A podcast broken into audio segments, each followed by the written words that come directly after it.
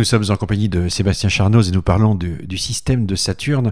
On, utilise souvent cette image d'un mini-système solaire euh, comme étant euh, euh, l'environnement saturnien. Vous, partagez cette image-là en se disant que finalement c'est un laboratoire dans lequel on a d'une façon réduite, entre guillemets, tout ce qui se passe dans le système solaire, dans sa formation, dans son évolution et dans sa diversité. Euh, tout à fait. Euh, effectivement, c'est un laboratoire à deux titres. Déjà un laboratoire au sens euh, où c'est un mini système solaire, donc j'irais où effectivement cette diversité de satellites rappelle à bien des égards la diversité des planètes du système solaire. mais en plus, donc là je dirais que c'est une sorte de, mini système solaire, donc une sorte de contraction spatiale. Mais il y a aussi, d'une certaine manière, une sorte aussi de contraction temporelle, puisque euh, les anneaux Saturne et cette région euh, qui est surtout le bord des anneaux Saturne, au fond, c'est un endroit où vous pouvez remonter euh, dans le passé sur l'histoire du système solaire. Pour la raison suivante. C'est que dans l'histoire du système solaire, on sait aujourd'hui qu'il y a eu une période de formation du système solaire qui s'est passée il y a 4,5 milliards d'années et qui a été très courte. La formation du système solaire, ça a pris moins de 200 ou 300 millions d'années. Donc aujourd'hui, on n'en a plus de traces, ou quasiment, parce que le système solaire est vieux. Sauf que dans les anneaux de Saturne, au fond, à bien des égards, ça ressemble au système solaire, mais à beaucoup plus petite échelle, il y a 4 milliards et demi d'années. C'est-à-dire qu'on a un disque avec du matériau qui entourait euh, un corps central. Donc pour le système solaire, c'est le Soleil, mais pour Saturne, ben, c'est la planète Saturne elle-même. Et là, il se passe quelque chose de très particulier. Et là, c'est pour ça que je pense que les anneaux de Saturne sont un laboratoire extraordinaire. C'est que les effets de marée de la planète, ce sont donc c'est une force gravitationnelle qui s'oppose au processus d'accrétion. Et les effets de marée au bord de Saturne, en tout cas pas loin de Saturne au niveau des anneaux, sont tellement puissants qu'ils ont stoppé, ils ont gelé les processus d'accrétion.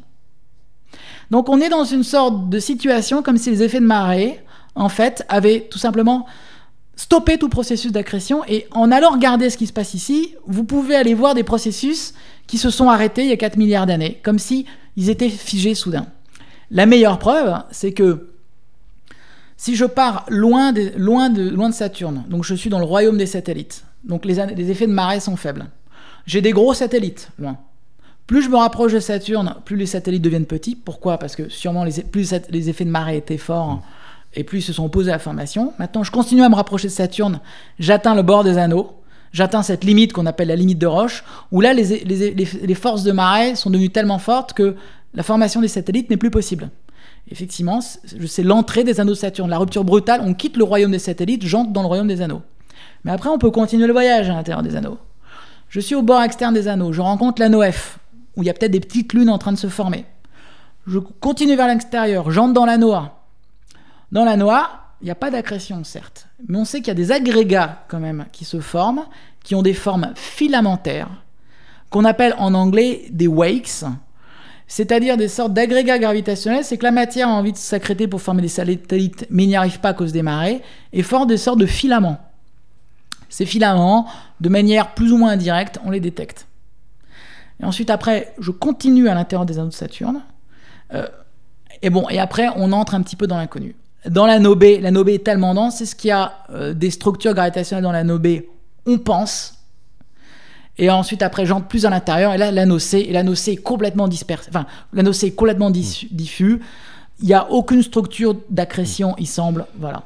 La question fondamentale derrière tout ça, c'est pourquoi ça s'est passé là et pas ailleurs, ou sous-entendu, quelle est l'origine euh, des anneaux de Saturne? L'origine des anneaux de Saturne, c'est euh, un des grands mystères de la planétologie moderne. Euh, on a affaire en fait à un double problème. On a deux contraintes qui ont l'air d'être complètement opposées. C'est que d'un côté, on sait que les anneaux planétaires, euh, c'est quelque chose qu'on rencontre souvent. Jupiter a des anneaux, Saturne, Uranus et Neptune, toutes les quatre ont des anneaux. Donc si je vous dis que les quatre grandes planètes du système solaire ont des anneaux, vous me dites, bah, avoir des anneaux, c'est quelque chose de très courant. Certes, le problème, c'est qu'après, quand vous regardez plus en détail ces anneaux, vous apercevez que les quatre sont extrêmement différents. Les anneaux de Jupiter, c'est plus, un tort de poussière. Les anneaux de Saturne, c'est des anneaux très massifs. Et les anneaux d'Uranus et Neptune, c'est plus comme des cordes de guitare ou des arcs autour de Neptune. Donc en même temps, vous avez une généralité, quatre planètes, quatre systèmes d'anneaux, mais en même temps une extraordinaire diversité. Donc maintenant, essayez d'imaginer un processus qui est capable à la fois de créer systématiquement des anneaux, mais à chaque fois des anneaux totalement différents. Alors ça, c'est un véritable défi, euh, comme on peut bien l'imaginer. À l'heure actuelle, pour les quatre planètes géantes, les idées qu'on a, ce sont des processus à chaque fois de formation assez différents. Les choses sont relativement bien contraintes pour Uranus et Neptune, mais le système d'anneaux qui par contre défie toujours toutes les théories, c'est le système des anneaux de Saturne. Parce que les propriétés des anneaux de Saturne sont vraiment uniques. Premièrement, ils sont fabuleusement massifs. Ils font environ euh, une à trois fois la masse de mi-masse. Donc c'est l'équivalent, si vous les rassemblez à un satellite, l'anneau de Saturne, ça ferait un satellite qui ferait 400 km de diamètre. Donc c'est énormément de masse. C'est beaucoup plus que les autres anneaux de Jupiter, d'Uranus ou de Neptune. Première spécificité des anneaux de Saturne. La deuxième spécificité des anneaux de Saturne, et qui est très différente des quatre planètes géantes, c'est que c'est quasiment de la glace pure. Alors il faut imaginer un processus capable d'injecter l'équivalent d'un satellite de 400 km fait de glace pure. Voilà, et c'est ça toute la difficulté. À l'heure actuelle, on va dire que euh, vous avez deux grandes théories euh, qui ont été proposées, mais ces deux théories, je vous avouerai que euh, elles ont des problèmes à l'heure actuelle. Donc ce sont deux, faut, faut pas les prendre comme des, réponses, mais plus comme des pistes de mm. recherche actuelles. La première consiste à dire pourquoi pas imaginer qu'une sorte de gigantesque ou de très grosse comète serait passée très près de Saturne dans le passé et faisant un passage très proche aurait été déchirée par les marées, exactement comme ce qui s'est passé pour la comète Shoemaker-Levy 9, qui est passée, alors je crois que c'était au début des années 90, euh, autour de Jupiter, et qu'on a vu se déchirer en plusieurs fragments. Premier modèle, euh, le problème, c'est qu'on sait qu'un tel événement, a priori, est très rare si on regarde le, flux cométaire actuel. Deuxième modèle possible, euh, qui a été proposé en 84 par un astrophysicien qui s'appelait Ed Harris. Imaginons que dans le passé, il y ait eu un satellite orbitant dans les anneaux de Saturne, et euh, pas de chance, un jour ce satellite se prend une comète énorme qui arrive et qui le pulvérise en plein de petits fragments. On pourrait dans ce cas-là aussi faire des anneaux. Mais alors se posent plusieurs questions. Premièrement, un, comment euh, pas former parce que c'est pas possible, en tout cas ramener un satellite dans la limite de Roche. Et ensuite, deuxièmement, quelle est la probabilité d'impact d'un objet aussi gros mm. sur un satellite? À l'heure actuelle, ça a l'air très faible. Mais je vous avouerai que le sujet a à peu près euh, dormi, si je puis dire, pendant 20 ans, parce que par manque de données. Mais aujourd'hui, avec Cassini, on commence à reprendre ces scénarios, mm. euh, et aussi les théories de formation planétaire ont beaucoup évolué depuis 20 ans. Et aujourd'hui, on a plus d'éléments comparé à 20 ans, et on est en train de reprendre ces scénarios et de les réévaluer. Et euh, peut-être la théorie de fragmentation aujourd'hui, même si on n'a pas de preuves, on n'a rien, mais on a quelques pistes qui, le sens du vent va plus dans la théorie de fragmentation, mais rien qui marche de manière sûre à l'heure actuelle. Celui qui travaille sur ordinateur a besoin d'expérimentateurs. Vous avez besoin des, données d'observation euh, pour avancer, ou, vous êtes euh, finalement aujourd'hui euh, saturé d'informations et votre problème c'est d'essayer de trouver le fil d'Ariane sur lequel tirer pour que la bobine se dévide dans le bon sens. Alors, on, on est plutôt en fait dans ce deuxième cas. À l'heure actuelle, on croule sous la quantité d'informations. On croule sur la quantité d'informations. Euh, comme je vous l'ai dit, euh, l'archive de Cassini, c'est à peu près l'heure actuelle l'ordre de 10 puissance 5 images. En termes de données, c'est l'équivalent d'un teraoctet de données, c'est monstrueux. Et il est clair que je dirais que moins de 10% des images de Cassini sont réellement exploitées aujourd'hui, à l'heure où je vous parle. Donc clairement, il va falloir des générations. Euh, nous, on fait énormément de modélisation informatique, mais il est clair que sans les observations, ces modélisations n'ont pas de sens. Sinon, la théorie, si je puis dire, tourne à vide. Et ça, c'est euh, le piège dans lequel il ne faut pas se fourvoyer quand on fait de la physique. Mmh. Effectivement, aujourd'hui, les ordinateurs sont tellement puissants qu'on a tendance à regarder les résultats de simulation numérique et ne regarder que ça.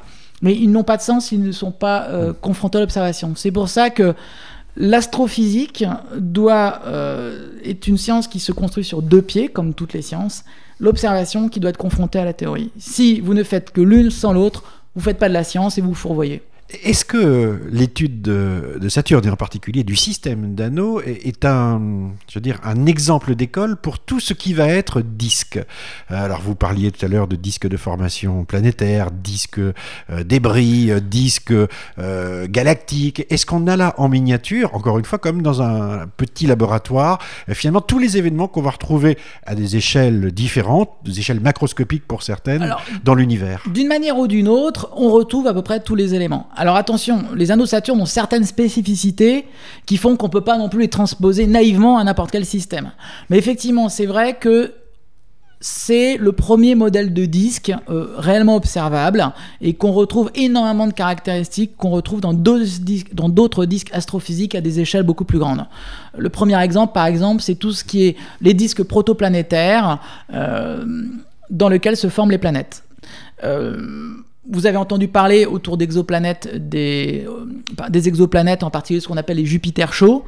Ce sont euh, ces planètes qui ont la taille de plusieurs fois Jupiter et qui orbitent très proche de leur étoile. Et un des modèles, enfin le meilleur modèle, tout le monde s'accorde pour dire que c'est ça à l'heure actuelle, ça consiste à dire que quand ces proto-Jupiters se sont formés dans leur disque protoplanétaire autour de leur étoile, les interactions avec le disque les ont fait migrer mmh. vers la planète. Et vous avez plein de très jolies simulations numériques. On voit ces migrations planétaires. Vous voyez une sorte de protoplanète avec un bras de marée qui l'entoure et qui ouvre un sillon dans le disque. Eh bien, ces sillons, on les voit directement dans les zones de Saturne. Le meilleur exemple, c'est prenez le satellite Daphnis, qui a été découvert euh, il y a deux ans à peu près, qui se trouve dans une division qui est pas loin du bord externe de la NOAA, qui s'appelle la division de Killer. Le satellite Daphnis a ouvert un satellite sur son orbite, et quand vous regardez les images à haute résolution, je vous garantis, vous zoomez dans l'image, prenez la peine de zoomer, vous voyez très légèrement, vous voyez le bras de marée du petit satellite au milieu de son sillon. Et quand vous regardez ça, je vous garantis, au début, vous ne faites pas la différence avec une simulation numérique d'un proto-Jupiter en train de migrer autour du Soleil. Premier exemple. Deuxième exemple, euh, des transpositions qu'on peut faire avec le reste, par exemple, de l'astrophysique, c'est que Récemment, nous avons fait l'image de ces deux satellites Pan et Atlas, euh, qui ont des très gros bourrelets équatoriaux, et nous avons montré en réalité que ces bourrelets équatoriaux sont des petits disques d'accrétion qui sont fossilisés autour d'un corps principal. Eh bien, ça encore, c'est des objets que vous prévoyez dans la théorie. Jupiter, dans son disque protoplanétaire, s'entoure d'un disque d'accrétion. Sauf que là, si je puis dire, pour, pour Pan et Atlas, on l'a photographié. Et donc, ça nous apprend des choses là-dessus. Et enfin, les disques d'accrétion, on les voulait retrouver aussi autour de trous noirs, etc. etc. Donc, je dirais que les anneaux de Saturne, c'est le premier modèle de disque, c'est pas un modèle, c'est le premier objet type disque qui est réellement accessible et dans lequel on retrouve toute une physique spécifique des dodis de l'astrophysique. Hmm. Alors, euh, en fait, dans votre panoplie euh, d'outils, euh, vous avez la physique, vous avez de la thermodynamique, vous avez de la physique des fluides, vous avez des milieux granulaires, vous avez. J'ai l'impression que vous êtes à, à, une espèce de carrefour où vous devez utiliser pratiquement tous les outils de la science à votre disposition. Alors, c'est vrai que on est dans un cas où on, est, obligé d'être extrêmement pluridisciplinaire. Parce que euh, pour comprendre les anneaux de Saturne, au début, euh, vous allez vous dire, bon, c'est un disque, il se comporte un peu comme un fluide, donc vous faites de la mécanique des fluides, certes. Mais le problème, c'est que les anneaux de Saturne sont plus compliqués qu'un fluide, c'est plutôt un tape-sable en orbite. Donc, euh, donc vous dites, bon, bah, c'est plutôt de la physique des milieux granulaires. Et en fait, on est toujours en train d'osciller entre les deux descriptions, premièrement. Deuxièmement, quand vous regardez le bord des anneaux de Saturne, vous êtes en train de vous dire Ah, mais oui, mais à ce moment-là, les forces d'accrétion deviennent prépondérantes au bord des anneaux de Saturne, donc il y a de l'accrétion. Alors vous êtes obligé d'ouvrir les bouquins d'accrétion et vous vous retrouvez à faire de la formation planétaire. Ensuite, vous continuez, vous vous dites, ah bah oui, mais il y a des ondes dans les anneaux de Saturne. Toutes ces ondes qui font les micro-sillons dont vous avez parlé tout à l'heure. Ces ondes, on sait ce que c'est. Ce sont les perturbations engendrées par les satellites sur les anneaux et qui ensuite se déplacent, qui font des ondes dans les anneaux, un petit peu comme des vagues, un petit peu à l'image des vagues à la surface de la mer. Donc là, la théorie, vous allez la prendre où? Eh Bien, historiquement, toutes ces théories ont été prises pour les disques galactiques. Donc, vous prenez la théorie des disques galactiques, vous prenez la formation planétaire. Bon, c'est ça qui est merveilleux au fond. Vous apercevez que dans ce système, vous retrouvez tout au fond. Quoi. ça fait quatre siècles que tout le monde se grade la tête depuis, depuis Galilée pour essayer de comprendre comment c'est possible. Hein. ah oui, oui, ça fait quatre siècles. Bon, je crois qu'on a. Vous êtes les enfants, petits enfants d'une d'une longue génération quand même. entre les ah, mathématiciens, et les physiciens. Personnellement, j'ai pas la prétention, mais j'aime à croire que parfois, effectivement, on a l'impression que c'est une grande pyramide que chacun est en train de monter, donc euh, chacun met un petit peu sa petite pierre. Mais euh, c'est ça que personnellement j'apprécie mm. beaucoup dans cette discipline astrophysique, c'est que euh, on a un Galilée, il y a une génération de très grands physiciens qui se sont intéressés aux anneaux de Saturne en particulier. Et Galilée, c'est le premier qui a fait, c'est aussi simple que ça, Galilée, le premier qui a vu les anneaux de Saturne. Alors, mm. il n'a pas compris que c'était les anneaux, mais Galilée est le premier qui a vu les anneaux de Saturne. Ensuite, dans la généalogie des grands physiciens qui se sont intéressés aux anneaux de Saturne, vous avez Richard Maxwell le monsieur des équations de Maxwell, euh, qui lui, euh, le premier, a, euh, a fait une étude des anneaux de Saturne. Alors André Brake dit c'était tellement compliqué qu'après il est revenu à l'électromagnétisme, c'était plus simple et il a fait les équations de Maxwell. Voilà. Voilà, donc vous avez une grande lignée de chercheurs, je peux en citer d'autres, Poincaré, etc. etc.